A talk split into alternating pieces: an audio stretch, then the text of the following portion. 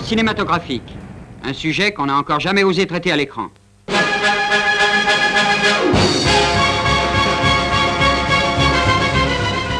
Une femme peut-elle aimer également deux hommes? C'est le thème du chef-d'œuvre de Henri-Pierre Rocher, le sujet du nouveau film de François Truffaut, le réalisateur des 400 coups. Qui c'est, Jules? C'est moi, Et vous? Jim. Jim et Jules alors? Euh, non, Jules et Jim.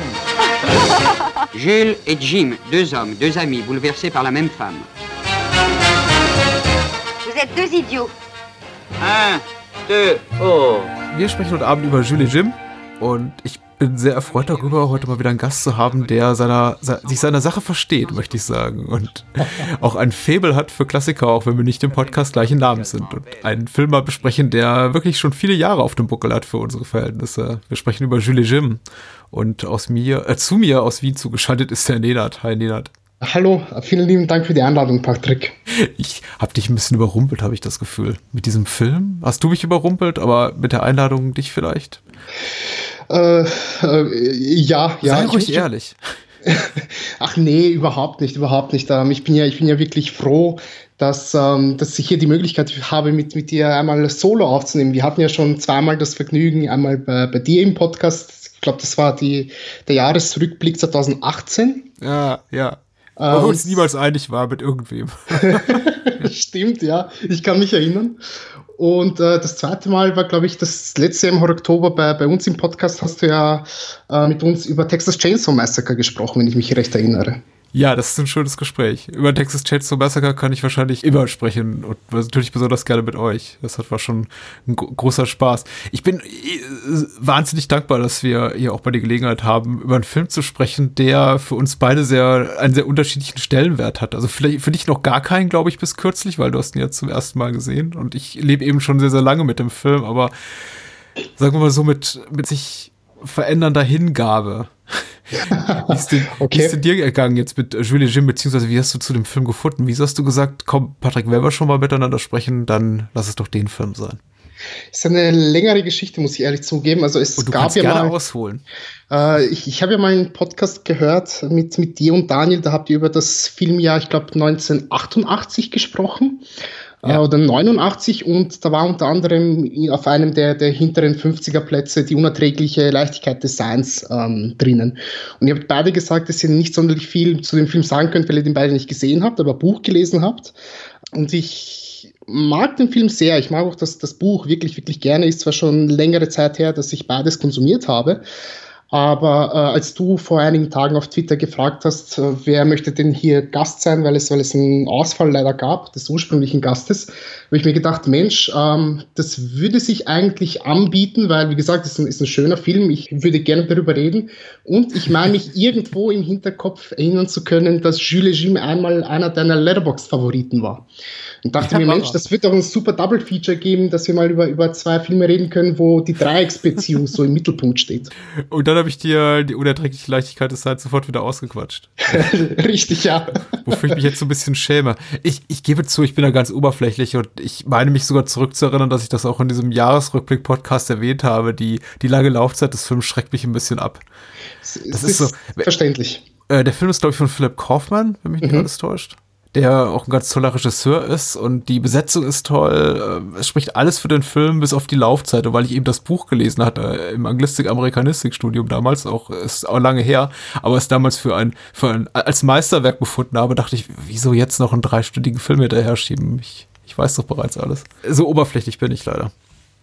Ach, das ist doch vollkommen in Ordnung. Ich glaube, das hätte auch den, den meinen zeitlichen Rahmen gesprengt als, als Vorbereitung, wenn wir wirklich beide Filme uns noch, noch hätten vorher ansehen müssen. Von dem her bin ich eigentlich ganz, ganz froh, dass du dich dann auch für, für durchringen konntest, dass wir nur unter Anführungszeichen über Jules Jim reden, der ja mit, mit knapp 100 Minuten, 110 Minuten doch relativ knackig ist im Vergleich zu den fast 190 Minuten. Ähm, bei Jules Jim, als du ihn vorschlugst, schwankte auch so ein bisschen mit, äh, wieder so einen Film von der Bucketlist zu streichen. Also von wegen, jetzt habe ich auch mal so einen, so einen etablierten Klassiker des, äh, der Filmhistorie geguckt und abgehakt damit.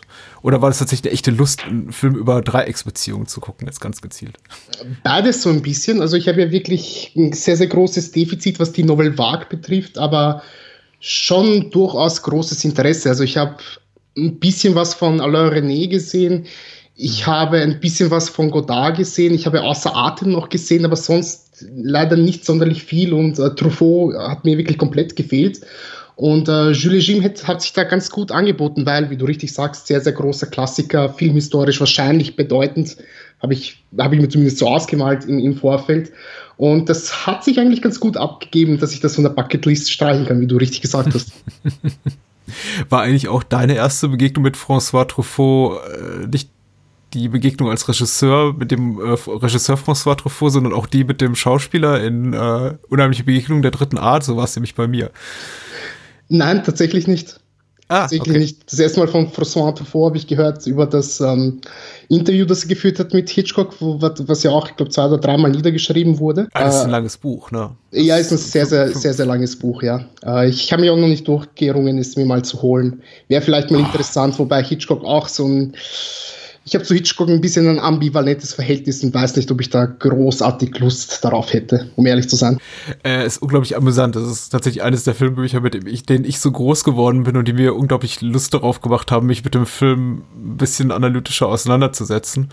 Und ich glaube, wenn man jetzt aber auf dem Kenntnisstand ist, auf dem du es sicher bist und ich es bin, dann ist es natürlich so ein bisschen äh, Eulen nach Athen tragen. Will heißen, man liest dann über Filmtechniken, über die man zu 90 Prozent sagen kann, ja, das weiß ich ja bereits. Zum Beispiel, wie, wie, der, wie, wie Montage die Zuschauer manipuliert und äh, Filmmusik und was die Definition von Suspense und was ist ein MacGuffin und solche Geschichten eben. Also, Mhm. äh, ich meine, klar, das Interview führte, glaube ich, Hitchcock mit Tru- Truffaut in den oh, ich möchte sagen, Mitte der 60er Jahre, so um die Zeit, als Topaz oder Torn, Torn Curtain rauskam. Also auf jeden Fall noch nicht so zu Zeiten von, von Hitchcocks absolutem Spätwerk.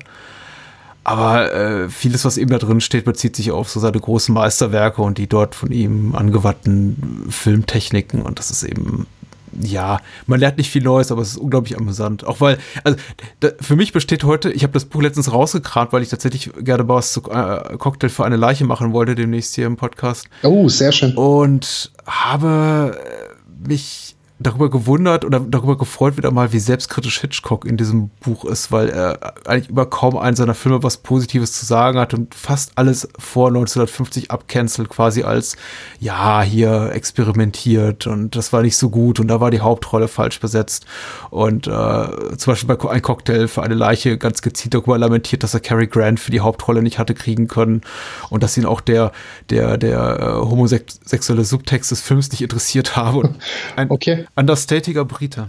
Ja, sehr schön. Ja, ich muss, ich muss ehrlich zugeben, dass mir jetzt schon so ein bisschen Lust darauf gemacht. Vielleicht, vielleicht werde ich mal beim, beim Online-Versandheldenler meines Vertrauens nachschauen nach dieser Aufnahme. Äh, Jules Jim, hatte ich dich korrekt verstanden, dein erster Film von Truffaut? mein erster tatsächlich. Ja, die französische Nouvelle Vague, genau wie der, der italienische Neorealismus, sind bei mir so äh, filmhistorische Abschnitte, in die ich auch nicht, in denen ich auch mich auch nicht wahnsinnig verbunden fühle, mit denen ich mich immer schwer getan habe. Auch das fühlte sich für mich äh, überwiegend immer so an wie, wie Hausaufgaben. Und ich weiß zwar vieles darin zu schätzen und äh, ich mag meinen Sika und ich fand von, von Truffaut natürlich auch Le Quatre Cents Coups. Es ist ein herzerfrischend toller Film. Aber es gibt eben auch ganz viele Stoffe, die halt heute zum, zum Kanon gehören, wie äh, Abu de Souffle, eben außer Atem. Bei denen sitze ich davor und denke mir, ja, okay, jetzt habe ich den auch geguckt. Aber das war's dann auch. äh, ist bei dir, äh, bist du grundsätzlich noch empfänglich oder würdest du auch sagen, bist du bist für dich, du bist an einen Punkt gekommen, an dem du sagst, es ist vielleicht jetzt nicht dein, dein neues, nächstes Steckenpferd? Ich bin da durchaus daran interessiert. Äh, zum einen natürlich wegen, wegen der, der filmhistorischen Bedeutung dessen. Ja. Und zum anderen habe ich da auch zwei, drei Filme gesehen, äh, jetzt auch mit äh, Jules Jim eingeschlossen, das will ich mal vorwegnehmen, die mich wirklich, wirklich sehr begeistert haben. Und äh, auf, aufgrund dessen würde ich sagen, ja, auf jeden Fall, ich möchte da auch noch in, in Zukunft sehr, sehr viel, sehr, sehr viel mehr sehen. Einfach, ja. Ich, äh, ich, ich vergesse es viel zu häufig hier bei der Extended Edition die UFDB-Inhaltsangabe einfach mal rauszukramen und ich Mhm. finde es gut. Ähm, aber bevor wir das äh, tun, sollten wir kurz sagen, wo kommst du eigentlich her? Du machst auch einen Podcast und ich finde einen richtig, richtig guten Podcast, weil Oh. du einfach mal eine äh, sehr viel nicht nur wirklich einen, schönen dialektischen Einschlag hast, den ich immer sehr genieße, sondern einfach auch eine, eine, sehr coole, frische Perspektive mit deinem Co-Host auf die Filme, die ihr besprecht, bringt, die mir als, als alten Sack, der dieses ganze Zeug auch schon x-mal gesehen hat, total abgeht. Aber was genau machst du eigentlich? Äh, zuallererst vielen lieben Dank einmal, dass du mir hier so ein bisschen Honig ums Maul schmierst. Ähm, ja, schmeckt so. gut. Vielen Dank. äh, ja, mit, mit meinem Co-Host zusammen, äh, Juri, der, der ein Filmstudent ist, ähm, mache ich zusammen den Filmpodcast Bildnachwirkung, wo wir in der Regel in unserem normalen Format uns äh, gröbere Themen zusammensuchen und da sechs bis acht Filme äh, besprechen, so jeweils 15 bis 20 Minuten pro Film. Äh, zumeist Filme, die wir noch nicht kannten aus, aus diesem Themenbereich und ähm, das kann alles Mögliche sein. Das können äh, Genres sein, Subgenres sein oder auch so, keine Ahnung, mehr oder weniger Hirnfürze. Ja, also wir haben, weiß nicht, unter anderem so über Drogenfilme gesprochen. Ja, also Filme, wo sehr, sehr viel ähm, gespritzt wird, geschnieft wird oder verkauft wird.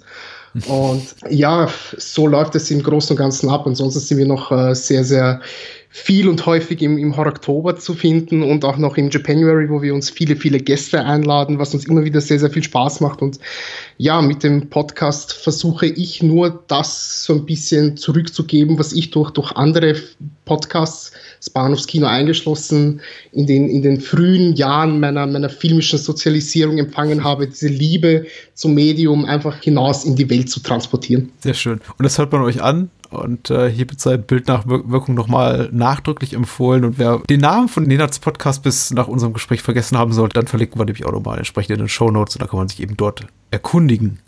Mhm. Wie, gesagt, UFDB-Inhaltsangabe vernachlässigen wir viel zu sehr. Deswegen möchte ich sie heute mal wieder rausgraben und reaktivieren. Hier für, für die Extended Edition und äh, lesen, vorlesen, was hier Dan 2001 oder 2001 schreibt zu einem Film, dessen großer Reiz wahrscheinlich nicht in der Handlung fußt, aber sei es drum. Hier steht, der deutsche Jules und der Franzose Jim lernen sich in Paris der Zeit vor dem Ersten Weltkrieg kennen und begründen eine bald unzertrennliche Freundschaft. Bei einem Freund sehen sie die Bilder einer Statue, deren seltsames Lächeln sie fasziniert. Kurz darauf lernen sie Katrin kennen, die für die Freunde das Modell jener Statue zu sein scheint. Beide verlieben sich in das lebenslustige Mädchen. Zu dritt verbringen sie ausgelassene Ferien, doch schließlich ist es Jules, der sie heiratet und mit ihr nach Deutschland zurückgeht. Äh, soweit, so korrekt. Ähm, was ja. natürlich die, so eine Inhaltsangabe gar nicht wiedergeben kann, ist einfach die Tonalität des Films, der, der Rhythmus, die, die, einfach das Tempo des Films. Du hast ja bereits das, äh, die, die Laufzeit umrissen mit äh, relativ kurz und knackig und schnell. Man muss eben dazu sagen, der Film fühlt sich auch sehr, sehr schnell an, weil er in gerade mal 100 Filmminuten eine äh, Chronologie der Ereignisse von, ich glaube, 21 oder 22 Jahren runterreißt. Der Film geht, glaube ich, 1912 und endet bei den ersten großen äh, Bücherverbrennungen der Nazis. Es muss dann 33 gewesen sein. Mhm, genau. Im, Im Zuge meiner Vorbereitung habe ich festgestellt, dass die meisten Kritiker oder Lexika-Einträge zu Jules Ejim gleich das, äh, Achtung, Spoiler, tragische Schicksal zweier seiner Filmfiguren erwähnen und äh, den Film charakterisieren eine, eine, eine Dreiecksgeschichte, Romanze und bittersüße äh, Tragödie, die mit einem Selbstmord endet. Punkt. So. so sieht's aus.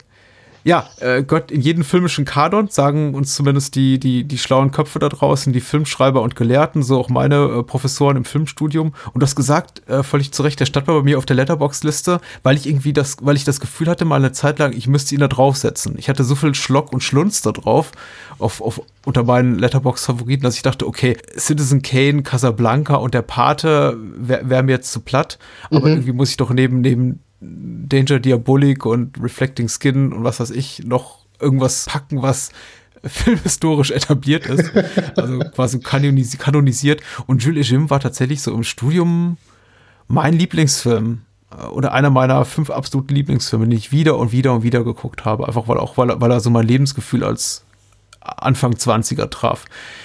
Wie ging es dir jetzt bei deiner ersten Seherfahrung? Mein Lebensgefühl hat er nicht so ganz getroffen als, als Mit-20er, muss ich ehrlich zugeben. äh, ja, ich, ich muss ehrlich sagen, ich war in den ersten 10 bis 15 Minuten von diesem schieren Tempo, das da einem entgegengebracht wird, fast schon erschlagen.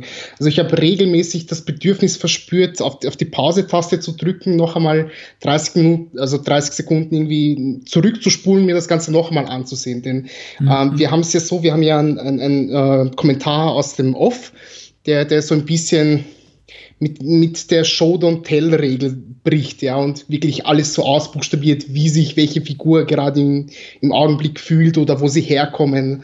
ähm, was sie durchmachen, solche Sachen eben. Ne?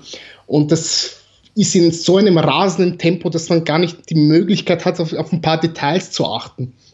Ja. Und ich habe ihn mir auf Französisch mit deutschen Untertiteln angesehen. Ich bin des Französischen nicht mächtig, aber alleine aufgrund des, des Feelings, das ich mitnehmen wollte, äh, habe ich mich einfach dazu entschieden, das so zu machen. Und ja, wie gesagt, ich meine, der Film ist nicht lange, aber ich glaube, ich habe so an die vier Stunden gebraucht, bis ich mir den wirklich bis zum Ende angesehen habe. Weil, wie gesagt, ich habe permanent das Bedürfnis verspürt, okay, das muss ich mir jetzt unbedingt nochmal anschauen, um das Ganze in Kontext setzen zu können, was mir hier überhaupt vermittelt werden soll. ähm, an sich, diese vier Stunden sind aber wirklich äh, ziemlich schnell verflogen, muss ich ja. zugeben. Und äh, das ist ein Gefühl, das ich nicht sonderlich oft habe bei Filmen. Von dem her muss man sagen, äh, Mission erfüllt. Ich habe auch nicht vier Stunden gebraucht, aber wie es äh, die Umstände jetzt so wollten, habe ich tatsächlich auch Notizen gemacht, habe mir hier die alte Criterion DVD angeguckt, also will heißen Französisch mit englischsprachigen Untertiteln.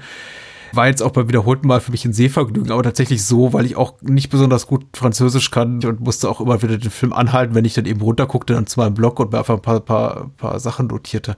Und habe dann denke ich mal, am Ende auch drei Stunden gebraucht. Hat jetzt für mich aber nicht so tragisch angefühlt, da ich den Film zuvor schon bestimmt acht bis zehn Mal gesehen hatte.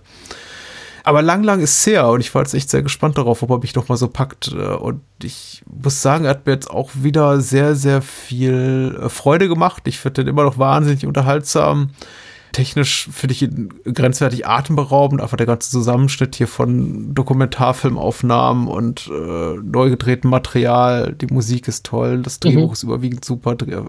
Über all die Details können wir gleich noch sprechen. Aber im Großen und Ganzen hatte ich wirklich Freude, aber er hat mich emotional, jetzt abseits von dem rein oberflächlichen Amüsement, das er mir geschenkt hat, nicht mehr so ergriffen wie einst. Also ich steckte nicht mehr, glaube ich, so in der in dieser großen Tragödie dieser Liebesgeschichte drin. Und früher war ich immer so äh, in meinen in meinen Allianzen wechseln von Jules zu Jim zu Katrin und zurück und dachte, ja, für wen steckt mein Herz am dollsten oder wem gönne ich am meisten das große, große Glück und wem betrachte ich jetzt gerade so ein bisschen auch als, als Anti-Helden oder als Antagonisten hier, dieser, als destruktive Kraft in dieser Dreiecksbeziehung. Aber ich bin einfach emotional nicht mehr so mitgegangen. Konntest du das ein bisschen oder? hat das gar nicht geklappt. Emotional war, hat es mich zur meisten Zeit über relativ kalt gelassen, während, während des Schauens, wahrscheinlich auch wegen, während, wegen der vielen Unterbrechungen, die ich dazwischen hatte. Aber beim darüber sinnieren heute in, in der Arbeit äh, hat es mich dann schon irgendwie gekickt, muss ich ehrlich zugeben, als ich, als ich so ein bisschen re rekapituliert habe, äh, wo welche Figur herkommt und warum Katrin das alles macht, was sie da, all, was sie da eben macht. Und ähm, ich möchte schon sagen, schade eigentlich. Also, wie, wie soll ich sagen? ich bin froh, diesen Film gesehen zu haben, dass wir jetzt hier darüber reden können. Aber ich glaube, wenn das nicht im Zuge eines Podcasts gewesen wäre, wo ich mir wirklich viele Notizen mache und auf, auf jede mögliche kleine, noch so unwichtig scheinende, äh, äh noch so unwichtig scheinendes Detail achte, glaube ich, hätte mich emotional um einiges mehr gekickt.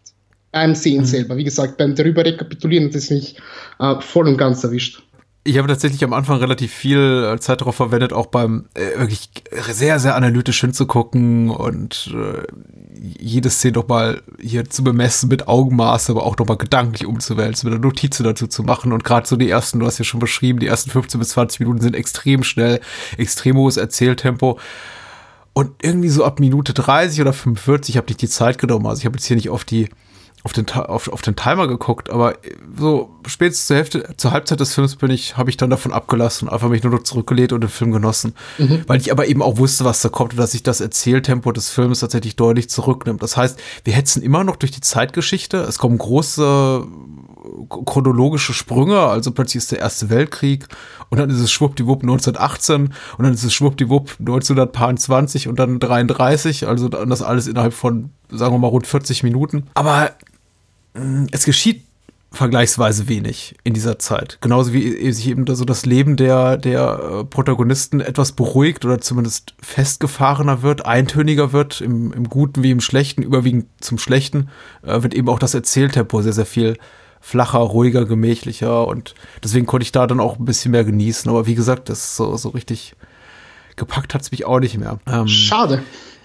Äh, äh, ja, ich war, also es gibt ja auch so Filme, die kann man ja auch auch durchaus intellektuell wertschätzen und trotzdem sich vielleicht nicht äh, groß mehr dran erfreuen. Ich glaube, wenn ich mich richtig daran erinnere, ging es dir damals so ein bisschen auch mit Texas Chainsaw Massacre, dass du gesagt hast, du die, die, du, der, der, der, der macht all die richtigen Haken an den richtigen Stellen und ich weiß auch, warum der bahnbrechend ist und, und, und stilbildend, stilprägend für die, äh, für, de, für den modernen Horrorfilm. Aber hatte ich auch nicht so gepackt. Und vielleicht ist es jetzt eh nicht so mit Julie Jim. Ja, ja, ich kann es. Mutmaßung, Kaffeesatzleserei. Ich kann es. irgendwas in, in den Mund legen. nee, nee, ich kann es ich kann's ja auch äh, sehr gut nachvollziehen und äh, ja, ja, wenn das, wenn es so dieses Gefühl ist, ich kann mich ja noch, noch sehr gut daran zurückerinnern, dann äh, wie gesagt, ich verstehe es schon. Es ist nur ein bisschen schade, weil du hast ja vorhin ausgebreitet, dass es ein großer Liebling zu deiner, zu deiner Studentenzeit war. Und dass, dass der so mit der, mit der Zeit so ein bisschen federn lässt. Und äh, du hast mir auch verraten, dass du den, ich glaube, zehn Jahre oder so nicht mehr gesehen hast. Ja. Ich habe schon so ein bisschen darauf gehofft, dass da irgendwie so, keine Ahnung, so, so ein bisschen nostalgisches Gefühl da wieder hineinkommt. So, so ein kleiner emotionaler Punch, dass man sich daran zurückerinnert, wie habe ich diesen, wie habe ich diesen Film als, weiß nicht, mit, mit 20er gesehen. Für dich, ja. Dass, der, dass, dass dieser emotionale Punch für dich kommt, oder meinst du, oder hattest du nee, auch, nee, dass er mir wieder begegnet? Ja, das hat er ja auch. Also es ist eben, es ist insofern so ein bisschen, ich muss abstrahieren. Also der Film unmittelbar, das äh, Leinwandgeschehen quasi löst bei mir jetzt keine unmittelbare Gefühlswallung aus. Aber natürlich, wenn ich das wiedersehe, denke ich natürlich an die Zeit zurück, an den Kontext, in dem ich den Film erstmals gesehen habe und dann wieder und wieder gesehen habe. Und das war eben so vor allem in, in den frühen 2000ern, als ich äh, als ich dann noch Film studieren durfte im Ausland und dann später in, in, in Mainz war und noch äh, weiter mein, mein Filmsachen geschraubt habe und das einfach so ein großer Liebling war. Also zu der Zeit, wo wir alle zornige junge Männer waren und uns nur von solchen Filmen besänftigen ließen, so einmal im Monat, wenn wir dann zusammenkamen und auch mal so einen Film sahen mhm. und gesagt haben, ja, das ist so genau die Art von, von Freundschaften, die wir leben wollen und die Art von Liebesbeziehungen, also minus den Selbstmord, die wir gerne führen wollen. Also aufregend und intellektuell und, und fordernd und aggressiv, äh, kokett, hedonistisch, exzentrisch. Äh, genau das wollten wir eben alle sein, minus die ganzen Negativaspekte. Und äh, das kommt schon klar alles zurück, wenn ich das so sehe. Also ich denke schon so an, an, an mein Umfeld und mein Lebensgefühl zu dieser Zeit. Das ist schon, ist schon wieder da.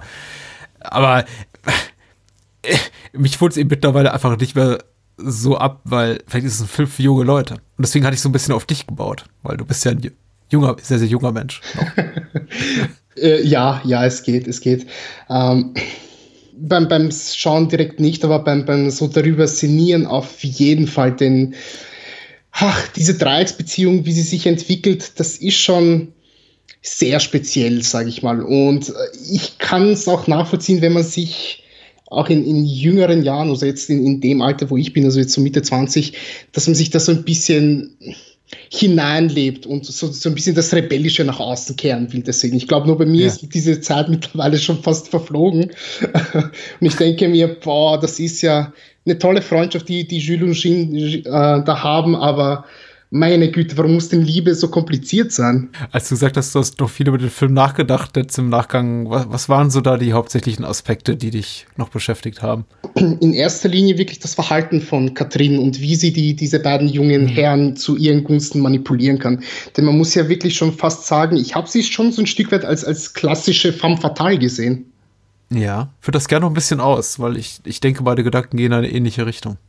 Okay, naja, es ist so ein bisschen, dass das Ausmaß ihrer, ich, ich möchte jetzt nicht sagen unbedingt Sexsucht, aber vielleicht der, der Promiskuität gepaart mit dieser ja. Skrupellosigkeit, die sich, die sich da wiederfindet. Also ach, ich weiß nicht, Katrin heiratet Jules, aber irgendwie, äh, sobald, sobald sie verheiratet ist, geht sie erstmal weg und, und äh, hat, führt eine Liebesbeziehung mit ein paar anderen Menschen und äh, als sie aus dem Krieg zurückkommt, nimmt sie sich erstmal lieber ihre, ihre Tochter und verschwindet für ein halbes Jahr und man weiß nicht so ganz, ja, Jim kommt zu Besuch äh, und so diese, diese alte, dieses alte Gefühl, will einfach nicht mehr so, so zurückkommen, diese, diese, diese Strukturen, die die zu dritt hatten, mhm. sondern es ist eher so ein, ich möchte jetzt nicht unbedingt sagen Lügen und Betrügen, dass sich da so ein bisschen aufbaut, aber man merkt schon, sie ist eine Frau, die sehr stark von ihrer Dominanz ausgeht und die es auch wirklich nicht ja. abhaben kann, wenn sie nicht die dominante Person zu jeder einzelnen Sekunde im Raum ist. Ja? Also wir haben das als, als Jules Jim, äh, also beide äh, hier ihr, ihr deutsches, gutes deutsches Bier genießen möchten. Ja, ja genau, genau. Katrin dann meint, so, nee, komm, lass uns hier über französische Mode reden und äh, wir beide mögen ja doch viel mehr den, den französischen Alkohol. Du als alter Alemann, du kennst dich da sowieso nicht aus und hier ohne Punkt und Komma rede ich einfach mal so, so drauf los, alle französischen Weinsorten, die wir hier haben. Ne? ich meine, das ist wirklich ein lustiger Augenblick. Ich, ich habe wirklich laut auflachen müssen, müssen weil im, im selben Atemzug bleibt einem irgendwie so dass das Lachen im Halse stecken, weil man da halt wirklich diese, diese unglaublich manipulative Ader von ihr drin, drin sieht, ne? dass, ja. dass sie dann als, als Jim dem nichts zustimmt, sie sofort dann sagt, wie kannst du es wagen oder etwas, in, also ich paraphrasiere etwas in diese Richtung auf jeden Fall, ja, sich aufmacht, nach draußen rennt und sagt, hier komm, fang mich. Also so wirklich eine, eine Aufforderung, das Gespräch, in dem du dich gerade befindest, zu verlassen, dass ich den, den, den, äh, das Zentrum deiner Welt wiederbilde. Ja? Und solche Situationen hat man eigentlich mehr oder weniger schon, schon permanent drin, ja, auch beim gemeinsamen Domino-Spiel, wo sie möchte unbedingt, dass, dass einer der beiden sie am Rücken kratzt und so ein bisschen gleichzeitig so, so ein Verführen als auch so ein Schwanzvergleich dann rausbringt, dass sie wirklich mhm. möchte, hier äh, äh, kämpft um mich, ja, wer, wer darf, darf hier in die Gunst kommen und mich berühren quasi, ne? Solche Sachen sind es, die mich, die mich sehr, sehr beschäftigt haben im, im Nachgang. Ja, mir geht es natürlich ähnlich, also von Katrin Erstmal ist es sowieso, es entbehrt ja nicht einer gewissen Ironie, dass der Film Jules Jim heißt, aber im Grunde tatsächlich eine Dreiecksgeschichte erzählt mit drei ja. fast gleichberechtigten, also zumindest was so ihre, ihre Leinwandzeit betrifft, äh, repräsentierten äh, Parteien. Also Katrin ist auf jeden Fall eine völlig gleich, gleichberechtigt, gleichwertige Dritte im Bunde in dieser Konstellation. Und ihr hat wahrscheinlich so wie, wie du schon richtig beschreibst, was so den Anteil, den sie am Vorwärtsmoment der Handlung hat oder an der Dramaturgie der Ereignisse, wahrscheinlich sogar noch den großen Anteil, weil sie die treibende Kraft ist für jegliche Irrwege, die am Ende habt, die die Freundschaft von äh, Jules et Jim dann äh, Jules und Jim durch, durchleiden muss. Also diese ständige Trennung, wieder Zusammenfindung, trennen, wieder zusammenfinden. Also ich muss aber, ich glaube, ich muss so ein bisschen früher ansetzen. Ich ich, ich, stimme dir in allem zu, was du über Katrin gesagt hast. Mir geht es eben ähnlich. Ich finde die Szene auch zu gleichen Teilen erschreckend wie belustigend. Zum Beispiel die Szene eben mit, mit dem Weinsorten gegen Bier, was, was sie da macht, was so anfängt als leicht passiv-aggressiver passiv-aggressives Intermezzo und damit einfach zu, zu, purer Aggression, wenn sie dann wirklich anfängt, Jules und Jim quasi in ihrem Gespräch da zu unterbrechen und zusammenzuschreien mit etwas, was, was die beiden offenbar gerade nicht interessiert. Mhm oder eine quasi Unterhaltung oder Diskussion zum Erliegen bringt, indem sie einfach in so einen, in so einen Seitenkanal der Szene einfach mal springt und sagt, so, komm, und jetzt kümmert ihr euch um mich, denn ich bin gerade am Ertrinken oder auch ja. nicht. Und das passiert eben ständig im Film. Und insofern stimme ich dir natürlich zu, dass da auch Katrina sehr, sehr unangenehme, destruktive Kraft auch darstellt in dieser, in dieser Dreieckskonstellation. Dann wiederum habe ich eben gerade von, von Seiten Jules, also die Figur, die Oscar Werner hier spielt, das Gefühl, also von dem habe ich auch keinen auch einen tendenziell eher negativen Eindruck. Er sagt eben, er hat eben, trägt, hat eben schon eine stellenweise sehr merkwürdige Welt, sich gerade was so Männer-Frauen-Rollen betrifft. Er mhm. äh, zitiert dann Baudelaire, aber nur natürlich die, die, die Sachen, die ihm die Karten spielen, im, im, im Sinne von, ja, Frauen äh, haben sich unterzuordnen oder die Frau ist nicht des rationalen Denkens fähig und, und solche, solche Geschichten. Und das sagt er eben vor seiner, vor seiner Geliebten. Also dann, da überlege ich mir auch, da frage ich mich dann eben auch, ja, ja, natürlich ist es hochgradig manipul manipulativ, jetzt da in diesen Kanal zu springen. Andererseits äh, schafft es Jules eben auch in der Szene gerade massiv, ihr einen äh, theoretisch wunderbaren Abend zu ruinieren. Erstmal kotzen sie über das Theaterstück ab und dann kommt eben noch diese ganze, diese ganze Baudelaire-Nummer. da fehlt eigentlich nur, dass er so im nächsten, im nächsten Satz dann irgendwie auch noch Nietzsche rausholt. Aber äh, tut er dann nicht. Aber ja. es ist eben auch schon, also sie hat es eben auch, auch nicht leicht. Es ist auf so ein ständiges, ständiges Kräftemessen und der Einzige, der äh, zumindest in meinen Augen da zu, zu weiten Teilen einfach so als Dritter davor steht und sich treiben lässt oder mitreißen lässt und kaum wirklich aktiv versucht, das Geschehen zu beeinflussen, ist eben Jim, der also, also die opportunistische Kraft darstellt aber eben auch nicht immer. Will, will nur heißen, also Katrin, dieses, diese ganze Negativität, die sie mit sich bringt, und ich finde sie eben auch fragwürdig porträtiert, da könnte man auch durchaus die berechtigte Frage stellen, ist der Film tendenziell frauenfeindlich, also misogyn? Weiß ich nicht, ob wir das jetzt hier in letzter Konsequenz beantworten können, aber es wird so ein bisschen ausgehebelt dadurch, dass eben Jules auch äh, kein Kind von Traurigkeit ist. Er will heißen, ein sehr kritischer, teils unangenehmer Zeitgenosse. Mhm. Ja, ja, auch da würde ich dir größtenteils eigentlich zustimmen. Oder eigentlich würde ich dir komplett zustimmen, was, was das betrifft. Ähm, ich ich finde es ja wirklich sehr, sehr interessant, dass sie nicht nur die, diese beiden Freunde gegen sich aufbringt, sondern auch, dass sie sie so ein bisschen, ich würde schon sagen, bevormundet. Ne? Also es gibt so, so zwei, mhm. drei Augenblicke, wo sie sie wirklich als, als Kinder sieht und ähm, dann auch vorgibt, so, ich mache das jetzt, ihr habt mir zu folgen und dasselbe zu machen. Ne? Ähm, es ist, es ist eine wirklich faszinierende Figur, meiner Meinung nach. Denn ich, man muss ja sagen, der Film ist von 1962 und ich bin da jetzt nicht 100% firm, aber ich habe schon so ein bisschen das Gefühl, dass sie so ein bisschen konträr steht zum Verständnis, wie das weibliche Rollenbild damals ausgesehen hat. Mhm. Ja, oder wenn man halt wirklich im, im, filmischen Kosmos dann ist, wie das weibliche Rollenbild ja kurz vom Ausbruch des Ersten Weltkriegs ausgesehen hat, ja, also vor über 100 Jahren.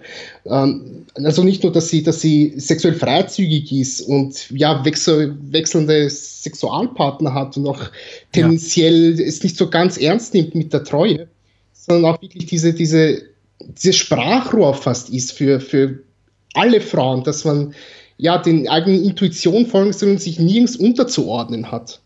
Also dem, yes. dementsprechend würde ich vielleicht sagen, dass es so ein bisschen konträr geht zu, zu der Annahme, dass dieser Film grenzwertig misogyn wäre. Sie macht auf jeden Fall sehr, sehr deutlich, dass sie ähm, sich in, in dem Leben oder Ausleben ihrer Sexualität oder ihrer Definition davon, was eben eine wünschenswerte Sexualität äh, darstellt, keine Hölzchen und Steine in den Weg legen lässt. Sie ist ja mhm. wirklich sehr direkt und sagt dann selbst, als sie mit, mit Jim eben diese, diese, diese Partnerschaft eingeht und sich von, von Jules getrennt hat, dass sie, äh, vorher geht sie eben alle ihre ehemaligen Liebhaber nochmal besuchen und legt sie dann auch neben ihm ins, äh, ja, quasi eheliche Bett und sagt, wir können jetzt bis auf weiteres erstmal nicht miteinander schlafen, denn sonst wüsste ich in neun Monaten, falls ich schwanger werden würde, heute Nacht äh, nicht mehr von wem es ist. Mhm. Also es ist schon, uff. Also da sind schon so Momente das, äh, drin, dass, äh, wenn man da so empathisch ein bisschen mitgeht, und das tat ich teilweise auch, ich sage jetzt, ich stand so davor und habe das einfach genossen, aber bin ich wirklich so emotional, hat es mich nicht mitgerissen, aber natürlich berührt einen das schon tendenziell unangenehm. Das kratzt schon so ein bisschen am männlichen Ego. Und in dem Moment, gerade weil eben Jim noch am ehesten diese, die, die Figur ist, der, der ich mich am verbundensten fühle, da sitze ich auch schon als Zuschauer davor und denke mir, boah, boah unangenehm. ja. Weil ich weiß nicht, wie es dir gegangen ist. Das hat vielleicht auch ein bisschen mit persönlicher Erfahrung zu tun. Aber ich denke mal, jeder Mensch, äh, zumindest so Otto Normal, Durchschnittsmensch, Mann, Frau 0815 durchlebt in seinem Leben mal ein, zwei, drei kompliziertere Beziehungen. Und man fühlt sich natürlich an all die, also ich zumindest an all die wirklich unangenehmere Momente äh, früherer Beziehungen oder auch vielleicht Freundschaften äh, zurückerinnert, die einen eben auch gefordert haben in selbiger Art und Weise, wo man eben, wo eben diese Frage steht, was weiß ich gerade mehr zu würdigen oder was ist mir wichtiger, die, die, die Autonomie und das Ausleben der äh, persönlichen Bedürfnisse meines Freundes oder meiner Partnerin oder mein Wunsch eben diese Freundschaft oder diese Partnerschaft zu erhalten. Und das ist eben so dieser ständige Widerspruch und Zwiespalt, in dem die Figuren sich, sich befinden. Und das empfinde ich schon als, als sehr, sehr anstrengend. Und heute eben mehr anstrengender noch als früher, weil früher haben für mich diese ganzen, oh, hier die Pariser Bohème viel, viel mehr angesprochen. Heute bin ich, glaube ich, berührt mich das eher, was der Film hinten raus hat. Also diese ganze Traurigkeit und dieses, auch diese Fremdscham und dieses, ja, das ist was so an den emotionalen, an meinen, an meinen, an meinen Nerven zerrt, äh, viel, viel mehr und sehe irgendwie das, äh, das, das Traurige des Films sehr, sehr viel deutlicher und das, äh, ich glaube, deswegen habe ich auch heute nicht mehr so eine gute Zeit einfach mit dem Film wie, wie einst. Okay, um, ähm, sorry. uh, ja, mh, mm, ja, ich meine, natürlich, es gibt schon so, so zwei, drei größere emotionale Punches, sage ich mal, die die auch tendenziell wirklich sehr, sehr unangenehm sind, ja, die auch mir persönlich sehr, sehr unangenehm waren, wie du richtig sagst, im Augenblick, äh, vielleicht nicht unbedingt, wenn, wenn man es sieht, aber spätestens beim, beim darüber rekapitulieren, fühlt man sich einfach wirklich daran erinnert, wie, ja, wie so, so einzelne Aspekte oder so einzelne äh, Situationen, in, in denen man war, wo es einem vielleicht auch nicht so ganz gut ging mit, mit Freundschaften, mit, mit Liebesbeziehungen. Und Ja, ja, wie gesagt, ich, ich würde da auf jeden Fall zustimmen. Ähm, ich möchte da jetzt aber nicht allzu sehr her drauf herumreiten, denn ich muss auch sagen, ein, ein weiterer großer Aspekt dieses Films, der mich sehr fasziniert hat, ist diese äh, deutsch-französische Freundschaft, die da entstanden ist ja. zwischen Jules und Jim. Ähm, ich lebe nicht in Deutschland, ich war vielleicht zwei, drei Mal in meinem Leben in Deutschland, deswegen weiß ich auch nicht so ganz, oder bekomme es zumindest nicht hautnah mit, wie das Verhältnis zwischen, zwischen Deutschen und Franzosen ist, aber man kann ja durchaus davon ausgehen, dass so nach dem Ersten Weltkrieg zumindest das schon ein paar Animositäten waren. Nach dem Zweiten Weltkrieg wahrscheinlich sogar noch ein bisschen mehr. Aber ich meine, ja. die, die begegnen sich wirklich ab der ersten Sekunde auf Augenhöhe. Sie sind immer sehr, sehr höflich, sehr förmlich zueinander. Also sie sprechen sich, also sie siezen sich ja auch permanent gegenseitig. Und dieses, dieses, wie soll ich sagen, diese Freundschaft über, über Landesgrenzen hinweg, über verschiedenste, ja, ich möchte jetzt nicht unbedingt sagen Kulturen hinweg, aber schon über so eine Sprachbarriere hinweg, ist wirklich schön, ja. Und auch als, als hier, ähm, Entschuldigung, als Jules dann anfängt, die Marseillaise da vor sich hinzutraben und so sein, sein äh, ja, dass sein Kopf im Bett liegen, so halb transparent wird und wir schon die ersten Bombenangriffe sehen und Grabenkämpfe des Ersten Weltkriegs.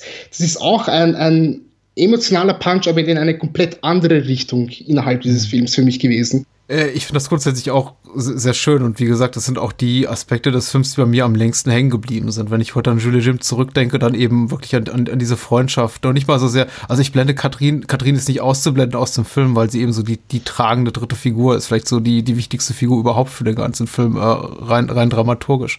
Aber ich denke eben hauptsächlich auch an diese Momente der wirklich, der Intimität zwischen diesen beiden Freunden. Die, dieses, dieses Vertraute, dieses Respektvolle, dieses fast ja fast schon Züge einer Liebschaft tragen. Die sind ja beide natürlich sehr, fühlen sich sehr zueinander hingezogen, sind im, sind zumindest kopfmäßig auf jeden Fall, fühlen sie sowas wie eine Liebschaft, sowas wie, wie, wie eine sehr in, in, intime Liebesbeziehung. Und das ist eben auch, das ist mir eben auch sehr, sehr wichtig und fand ich auch immer für mich den, den wichtigsten, fand ich als wichtigsten Aspekt des Films für mich. Hab mich dann auch immer so ein bisschen befragt, gefragt, als die Ratio irgendwann einsetzte und ich den Film zum fünften, sechsten, siebten Mal gesehen hatte, ja, wäre das vielleicht nach dem Ersten Weltkrieg noch so leicht möglich gewesen, wie das, was wir da sehen, wirklich so zu um, bis unmittelbar vor der äh, Machtübergreifung der Nationalsozialisten dann 33. Ich bin mir nicht so sicher. Der äh, Film, also Jules et Jim, beziehungsweise äh, Truffaut, auch mit seinem Drehbuch nach den Motiven hier von Henri Pierre Rocher, umschifft das Ganze so ein bisschen, indem er diesen Film quasi, auch wenn er dann später zu großen Teilen in Deutschland spielt, eigentlich immer sowas also er lässt den Film, diesen französischen Film, einen französischen Film bleiben, obwohl er in Deutschland irgendwann spielt. Alle sprechen weiterhin Französisch. Es scheint mhm. auch in Deutschland sehr viele Franzosen zu leben. Also selbst der alte, alte Jugendfreund aus der Pariser Zeit, Albert, wohnt da plötzlich zufällig nebenan, dort, wo sich ähm, äh, äh, Jules und Catherine niedergelassen haben. Und klar, wir sehen dann hier auch mal die äh, Wirtin in der Taverne, wo Jim eben überkommt und mal hier und da in der Peripherie eine deutsche Figur. Aber es fühlt sich eigentlich bis zuletzt so an, als seien die irgendwo in der der, in der Bourgogne oder im Bordeaux oder in der Bretagne und würden da auf einem schönen Weingut sitzen und sich da ein, ein schönes Leben machen. Also der Film umschifft das so ein bisschen, so diesen, diesen bösartigen Aspekt der Realität, die dann, der dann irgendwann da einzubrechen droht und fokussiert sich eigentlich dann komplett auf die, auf diese Zwischen, auf dieses zwischenmenschliche Drama und nicht so sehr auf das, ja, ähm, pan-nationale äh, den pannationalen Aspekt dieser, dieser Dreiecksbeziehung oder dieser Freundschaft. Mhm. Aber ja, ich finde das auch. Also, das ist auf jeden Fall auch, auch ein Aspekt, der mich sehr, sehr angesprochen hat. Vielleicht bis zum heutigen Tag am meisten, weil ja, dem wollte ich natürlich immer nacheifern. Also, deswegen, ich, ich äh, bin ganz leicht enttäuscht, dass du es nicht so empfindest, aber vielleicht du sagst du auch zu Recht, das ist vielleicht, vielleicht bist du schon zwei, drei, vier, fünf Jahre gar, gar drüber. Und ich muss auch sagen, ich war eben auch so im Alter von 22, 23, als ich den Film heiß und innig geliebt habe. Mhm das war eben eine Zeit in meinem Leben, da hatte ich noch keinen, war ich noch nicht fest ins Berufsleben eingestiegen, da war ich mehr noch so der Träuber, was machst du jetzt mit deinem Studium, wohin geht's? Ach, vielleicht erstmal promovieren und wenn es damit nicht klappt, dann breche ich es eben ab und mache was anderes. Äh, einfach, da war noch so dieses mehr in den Tag hineinleben, äh, das, was ja mein, mein Leben bestimmte. Und da war eben der Gedanke, in einer, in einer Pariser Bar zu sitzen, zwei Päckchen Kippen wegzurauchen und äh, eine Flasche Rotwein zu trinken und mit meinem besten Freund zu philosophieren und dabei vielleicht auch schön Mädchen hinterher zu gucken. Einfach so die, die Vorstellung eines, eines traumhaften Lebens. Das ging dann auch schnell vorbei, aber gut. Aber er nimmt das ja schon ernst. Also ich, ich, ich möchte jetzt auch die, die ganze Beziehungssache nicht, nicht runterputzen, äh, also zu äh, die Beziehungssache zu Ungunsten jetzt der, der, der Freundschaft klein machen. Sie ist ja extrem wichtig. Und auch wenn ich vorhin auf Jules so rumgehakt habe, also auf der Oscar-Werner-Figur, äh, von wegen, ja, er hat ja sehr, sehr, komische Einstellungen. Er macht ja sehr, sehr, sehr deutlich, dass er äh, Katrin mit Haut und Haar verfallen ist. Also, ja. wenn er mit äh, Jim allein ist, sagt er auch, äh, äh, schwärmt er über ihre, über ihre, ihre tolle Herkunft. Er, er, er gibt dir auch nochmal zu, er gibt äh, Jim auch nochmal zu verstehen, ganz deutlich. Das wird ja sogar hier noch sogar noch mit Lettern, die dann ins Bild so eingeblendet werden, untermalt. hier diese nicht, die teilen wir uns nicht, Jim, die Gott wir alleine. Mhm. Und also er ist ja schon sehr verfallen. Das bricht sich eben so ein bisschen auch mit dem, mit dem, was er dann später in ihrem Beisein sagt über ach Frauen. ja, ja. Ja, ich meine, es ist ein tendenziell komischer Moment, aber ich bin, ich, ich kann ihn eigentlich mehr oder weniger gut ausgrenzen. Also ich sehe es viel mehr als eine Art Vehikel, um, um den, den Sprung in die Szenen rechtfertigen zu können, sage ich mal. Ne? Ähm, es, es, ist schon vollkommen in Ordnung. Ich meine, ähm, wollen wir anfangen, so ein bisschen über das Technische zu sprechen, denn das wiederum hat mich voll und ganz begeistert. Sehr gerne. Fangen wir mit der Kamera an. Ich denke, das ja. ist so neben dem Schnitt das mit Sicherheit äh, auffälligste. Ähm, 62, es wurde ja, was ich nachgelesen habe, sehr, sehr viel mit, mit Handkamera gedreht.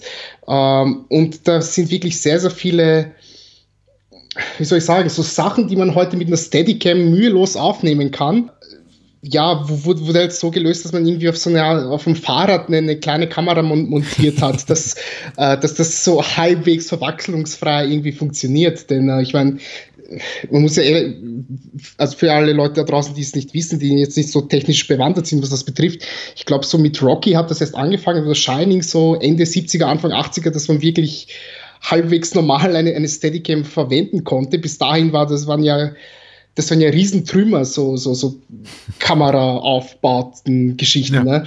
Und dass man das so, so durch so kleine Spielereien so, so halbwegs lösen konnte, dass man hier wirklich die, die Fahrt, wo, wo äh, Jules, Jim, Catherine und Albert hier quer durch, durch, durch die deutsche Prärie mit dem Fahrrad unterwegs sind, wirklich schön einfangen kann oder während ihres Wettlaufs, solche Sachen, das sind halt so Augenblicke, die haben wirklich die, die haben ein bisschen mein Herz geöffnet, muss ich ehrlich zugeben. Ne? Es gibt auch so wirklich zwei, drei wirklich schöne Kamerafahrten so quer über, über das, das Domizil von, Jules, von ähm, Jules und Catherine, wo es so quer über die, über die Berglandschaft, sag ich mal, geht ne? und, und die Bäume, während eingeblendet wird, hier so zwei Jahre später und solche Sachen. Ähm, das ist wirklich hervorragend. Ja? Und ich habe mich wirklich bevor ich nachgelesen habe, habe ich mich gefragt, wie zum Teufel konnte man das 1962 so machen? Das ist, das ist ja, es muss ja eine unglaublich technische Brillanz gewesen sein. Ne? Und äh, ich bin wirklich, ich bin, ich bin ähm, verzaubert von, von der Kamera, ganz ehrlich. Ja. Äh, ist mir auch so gegangen, ganz ganz selten begegnet man tatsächlich Filmen, vor allem Filmen vergangener Tage, und damit meine ich jetzt nicht Filme aus den äh, 80er, 90ern, sondern Filme, die wirklich deutlich älter sind, 60er und abwärts. Und so ging es mir eben auch letztens mit äh, beim Wiedersehen mit äh, dem Hitchcock-Film Ein Cocktail für eine Leiche. Äh, Cocktail für eine Leiche, dass ich, mich, dass ich mich fragte, wie haben die das zu dieser Zeit gemacht? Wie hat Hitchcock das 48 bekommen und wie hat Truffaut, äh, 62 kam der Film raus, mutmaßlich 61 während der Dreharbeiten das so hinbekommen, diese, diese entfesselte Kamera. Schon der Vorspann, der quasi so ein bisschen wie so ein, wie so ein kleiner Trailer für den Film selber auch funktioniert, mhm. weil es auch quasi so ein Zusammenschnitt ist späterer Momente, die da noch kommen, der, der, der Chanson, den da Albert mit Catherine singt und die, die, die, die äh, Szenen da am Rhein, in der, in der Natur, wo sie da rumtollen und ach, in, in Paris, in, in den Cafés, das, das dient ja auch schon so ein kleines bisschen als, als Ausrufezeichen einfach auch für, für das technische Können, das einfach seitens der Macher in äh, diesem Film steckt. Und ja, gerade die, gerade was so äh, Kamera und Schnitt betrifft, die gehen ja meistens oder eigentlich immer einher, möchte ich sagen, in, in, in solchen Filmen. Äh, finde ich auch, ist hier, ist hier herausragend Großes geleistet worden. Also was sowohl die Dynamik betrifft des Ganzen, äh, was jetzt dieser, wie du sie da gerade beschrieben hast, sehr, sehr dynamisch gefilmten Szenen betrifft, aber einfach auch die, die Schönheit, mit der diese, diese großen Totalen und Landschaftsaufnahmen auch mhm. komponiert sind, da ist eben eine unglaubliche Vielfältigkeit drin, oder? Ja. Also, das, äh, das ist Wahnsinn. Und dann eben auch noch im, im Zusammenspiel mit diesen na, ich möchte nicht sagen, ich habe ich hab einige Kritiker gehört auf der, auf der Criterion DVD so ein kleines Video-Essay oder sagen tatsächlich die beiden äh, Menschen, die sich über den Film unterhalten, ja, das ist ja im Grunde seamless, also geht ähm, quasi nahtlos über, das äh, von, von Truffaut, Truffaut und seinem Kameramann äh, äh, Raoul Cotard gedrehte Filmmaterial ist ja quasi kaum zu unterscheiden technisch von dem Archivbildern. Und ich möchte sagen, nee, also zumindest nicht in der Kopie, die ich gesehen habe. Aber äh, es ist einfach durch die Montage unglaublich gut gelöst, dass man niemals das Gefühl hat, da ist ein, da ist ein, ähm, also stilistisch ästhetischer Bruch. Und äh, ja, das ist, ist, ist herausragend.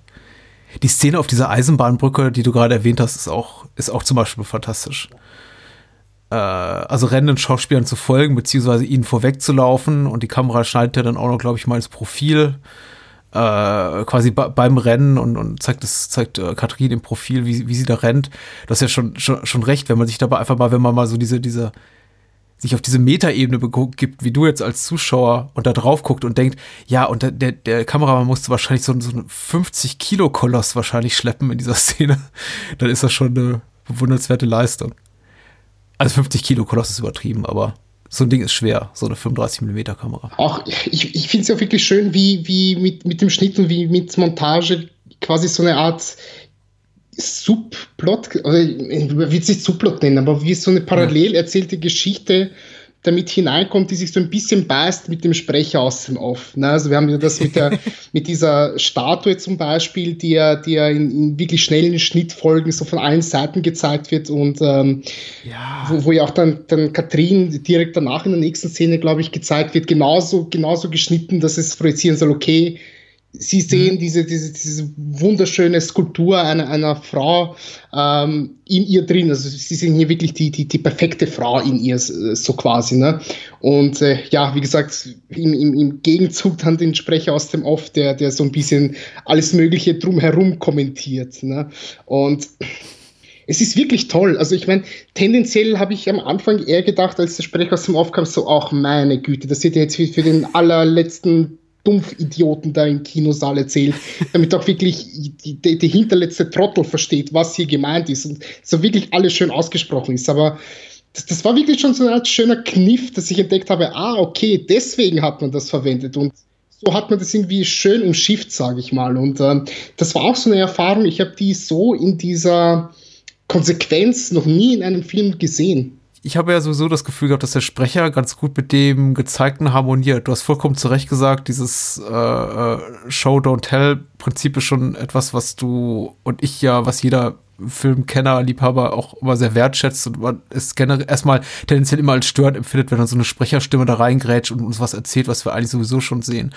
Und es gibt diese Momente auch hier in Jules Jim, aber in meisten Fällen muss ich eben auch sagen, es stellt für mich der, der Sprecher eine eine gute Ergänzung zu dem da, was wir da eben sehen. Wir sehen eben einerseits die, die guten Bilder, die wirklich schön komponierten Bilder. Äh, ich denke da zum Beispiel gerade an äh, Jules, der in dieser Baracke da sitzt und in seinem Einsatzort während des Ersten Weltkriegs und dann eben die, die, die Sprecherstimme uns sagt, Jules war im Grunde froh darum, irgendwo stationiert zu sein, wo er eben nicht gegen Jim mehr oder weniger direkt kämpfen müssen, muss mhm. und Gefahr läuft, ihn zu töten. Das sind eben so Informationen, die hätten wir nicht. Die hätten wir nicht durch dieses Bild.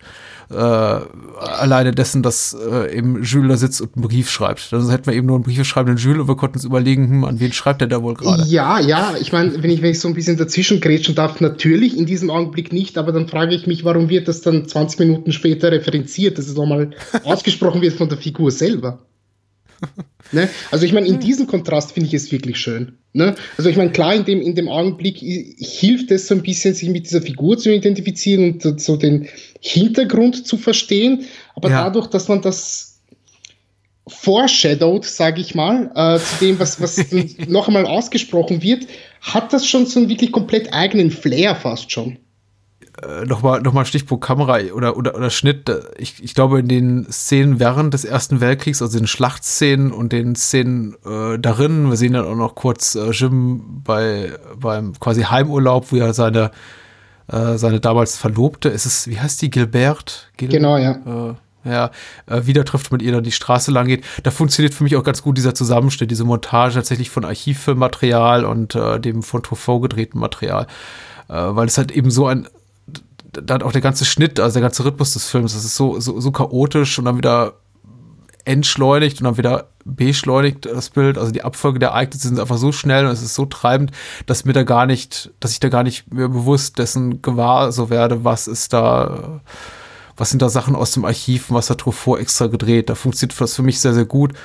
Und äh, grundsätzlich ist es eben auch was, was den ganzen Film für mich auch sehr positiv färbt, dieses Gefühl der Authentizität, also dass ich da wirklich quasi Mäuschen spielen darf in, in, dem Leben dreier Menschen, deren Leben mich wahrscheinlich nicht zu interessieren hat, weil das ist alles sehr intim, was wir da kennenlernen. Und es macht es eben auch teilweise dann so emotional so berührend, so unangenehm.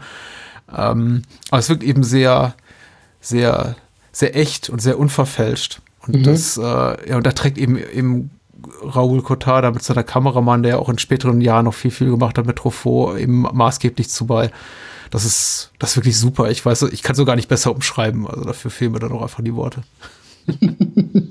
ja, ja. Wobei ich muss ja, ich muss ja ganz, ganz ehrlich zu, zugeben, ich habe hier ähm, in, in der örtlichen Videothek mir die deutsche Arthouse-DVD ausgeliehen und ich habe da ja. zumindest auf den ersten Blick nicht unterscheiden können, was Archivaufnahmen war und was, was äh, gedreht wurde.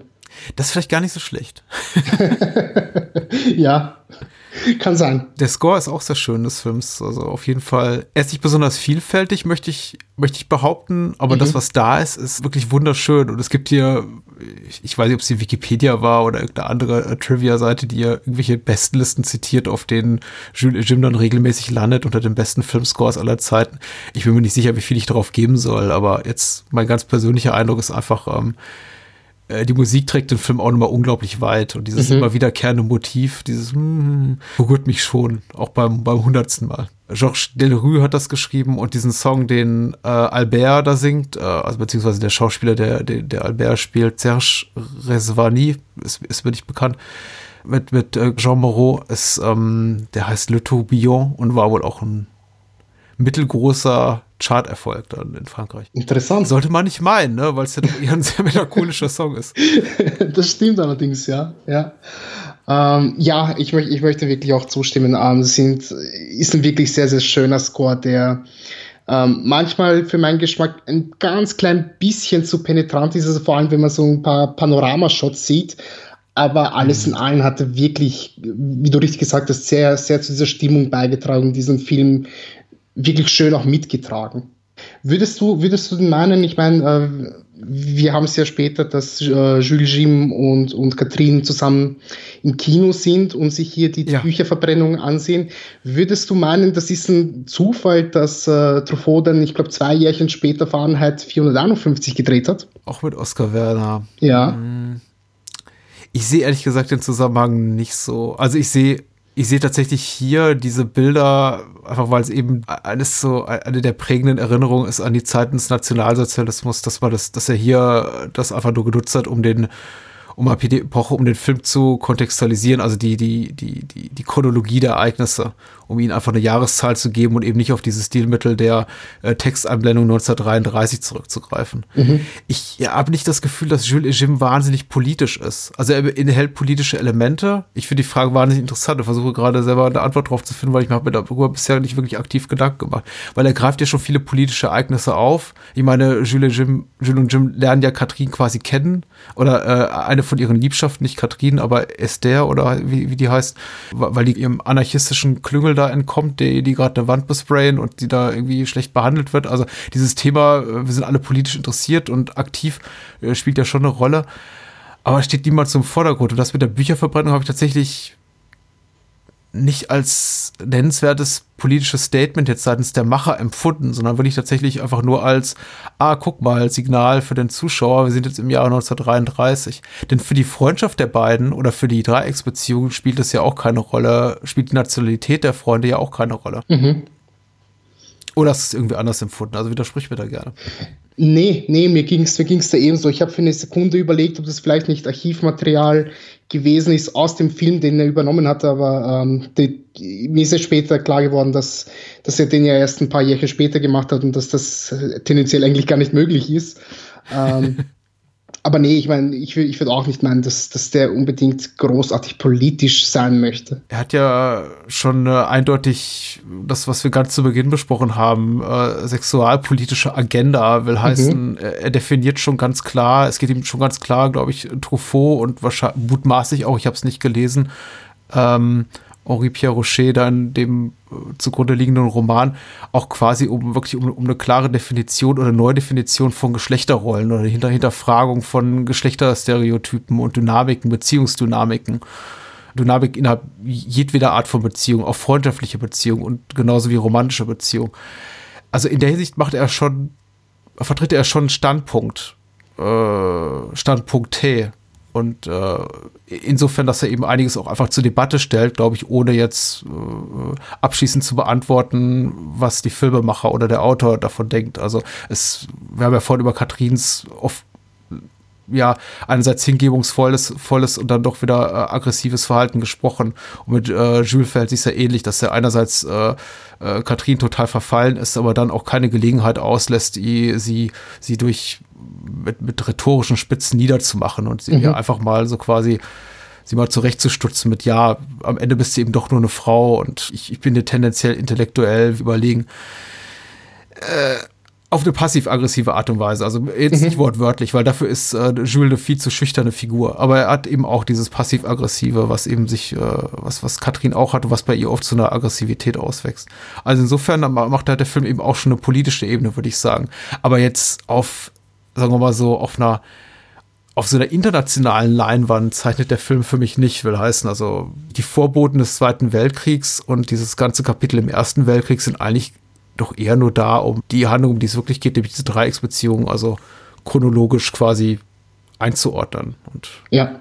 nicht so sehr, weil es darum geht, oh, Franzose und Deutscher, wie können die nur so eine Freundschaft pflegen? es ist sehr grundsympathisch, wie du schon richtig beschreibst, aber ja, war für mich jetzt nicht so da im Sinne von politisches Statement. Okay, gut. Ich, ich habe mir noch zwei Sachen notiert, die ich loswerden wollte. Nicht, weil sie größere Bedeutung haben für den Film, sondern weil es einfach kleine Details sind, die mir aufgefallen sind, die ich erwähnenswert fand. Worüber ich immer wieder stolpere, was ich äh, total niedlich finde und auch irgendwie erschreckend, ist das Bild ähm, des jugendlichen Jules als äh, Mozart, das mhm. in äh, Katrins äh, Schlafzimmer hängt, in diesem, in diesem Häuschen am Rhein, was sie da haben. ich finde es unglaublich demütigend, ich weiß auch nicht. Äh, ich finde es ganz, ganz schlimm, dass sie, dass sie erstmal überhaupt anscheinend sowieso getrennte Zimmer zu haben scheinen, in denen sie schlafen und aufwachen. Er ruft, äh, er ruft ihr auch zu durch ein anderes, äh, durch ein weiter weg entlegenes Fenster und ruft, ruft ihr zu, wie hast du geschlafen? Also offenbar schlafen sie nicht im selben Bett, was merkwürdig ist. Aber vielleicht habe ich das auch falsch gedeutet. Aber durch dann nochmal dieses, dieses zusätzliche Element, dieses etwas, etwas peinlichen Bildes, was, was da hängt, äh, bekommt das doch mal eine ganz neue Ebene der Fremdscham. Das fand ich ganz, ganz, äh, finde ich ganz klasse. Mhm. Man muss ja auch sagen, dass Oskar Werner schon mal Mozart dargestellt hat. Ja, und ich glaube, da, daher stammt doch dieses Bild. Ja, wahrscheinlich. ähm, und man muss natürlich sagen, der Film, ich habe sie mir nicht alle notiert oder gemerkt, aber tatsächlich immer, wenn ich den Film sehe, er ist voller bemerkenswerter ähm, Zitate, die sich so richtig im Laufe der Jahre auch in meinem Kopf verankert haben und die ich, äh, äh, die wirklich auch zu, zu aus guten Gründen in die Filmgeschichte eingegangen sind. Äh, wirklich gerade was so Katrins Retourkutschen betrifft und das Geplänkel zwischen Jules und Jim, wenn sie dann eben so sinnieren über das Leben und Sein. Äh, da sind schon einige wirklich tolle Sprüche dabei. Mhm. Und äh, ich glaube, am, am meisten treffen tut mich immer noch, wenn ich glaube, Katrin sich gegenüber Jim aus, ausschüttet und äh, er, er, dann schlussendlich sagt, in, einfach in, aus einer gutmütigen Geste raus, aus einer sanften Geste raus, äh, ja, ich verstehe. Und sie dann sagt, ich will aber nicht verstanden werden. Mhm. Und das, nachdem sie ihm quasi zu, fünf Minuten zu monologisiert hat, ähm, wie schwer sie es hat und wie viele Liebhaber sie zurücklassen musste, um mit äh, Jules zusammen zu sein und wie schwer das alles ist und die Ehe sei verloren und so weiter und so fort. und er dann einfach äh, ganz kleine mit Hut sagt, ja, ja, ich verstehe dich und die, diese, diese, diese sanfte Geste zeichnen sie Warum? ich will das nicht. Ja.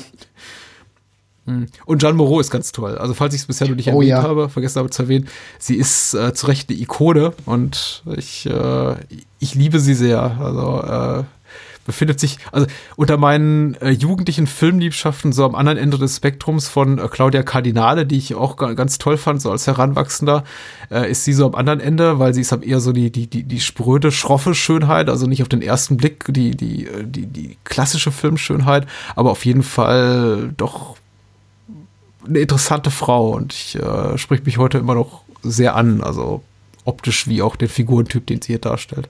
Ich glaube, ich mag Julie Jim wieder ein bisschen lieber nach dem Gespräch. Ah, sehr schön. Das freut mich. Mission erfüllt. Ja, Ja. doch. Sollte man sich angucken. Äh, und ich glaube, alles andere wäre auch vermessen zu sagen. Also, wenn wir rausgehen würden und würde sagen, äh, Julie Jim ist gar nicht so toll, wie alle sagen. Ähm, ja, nein.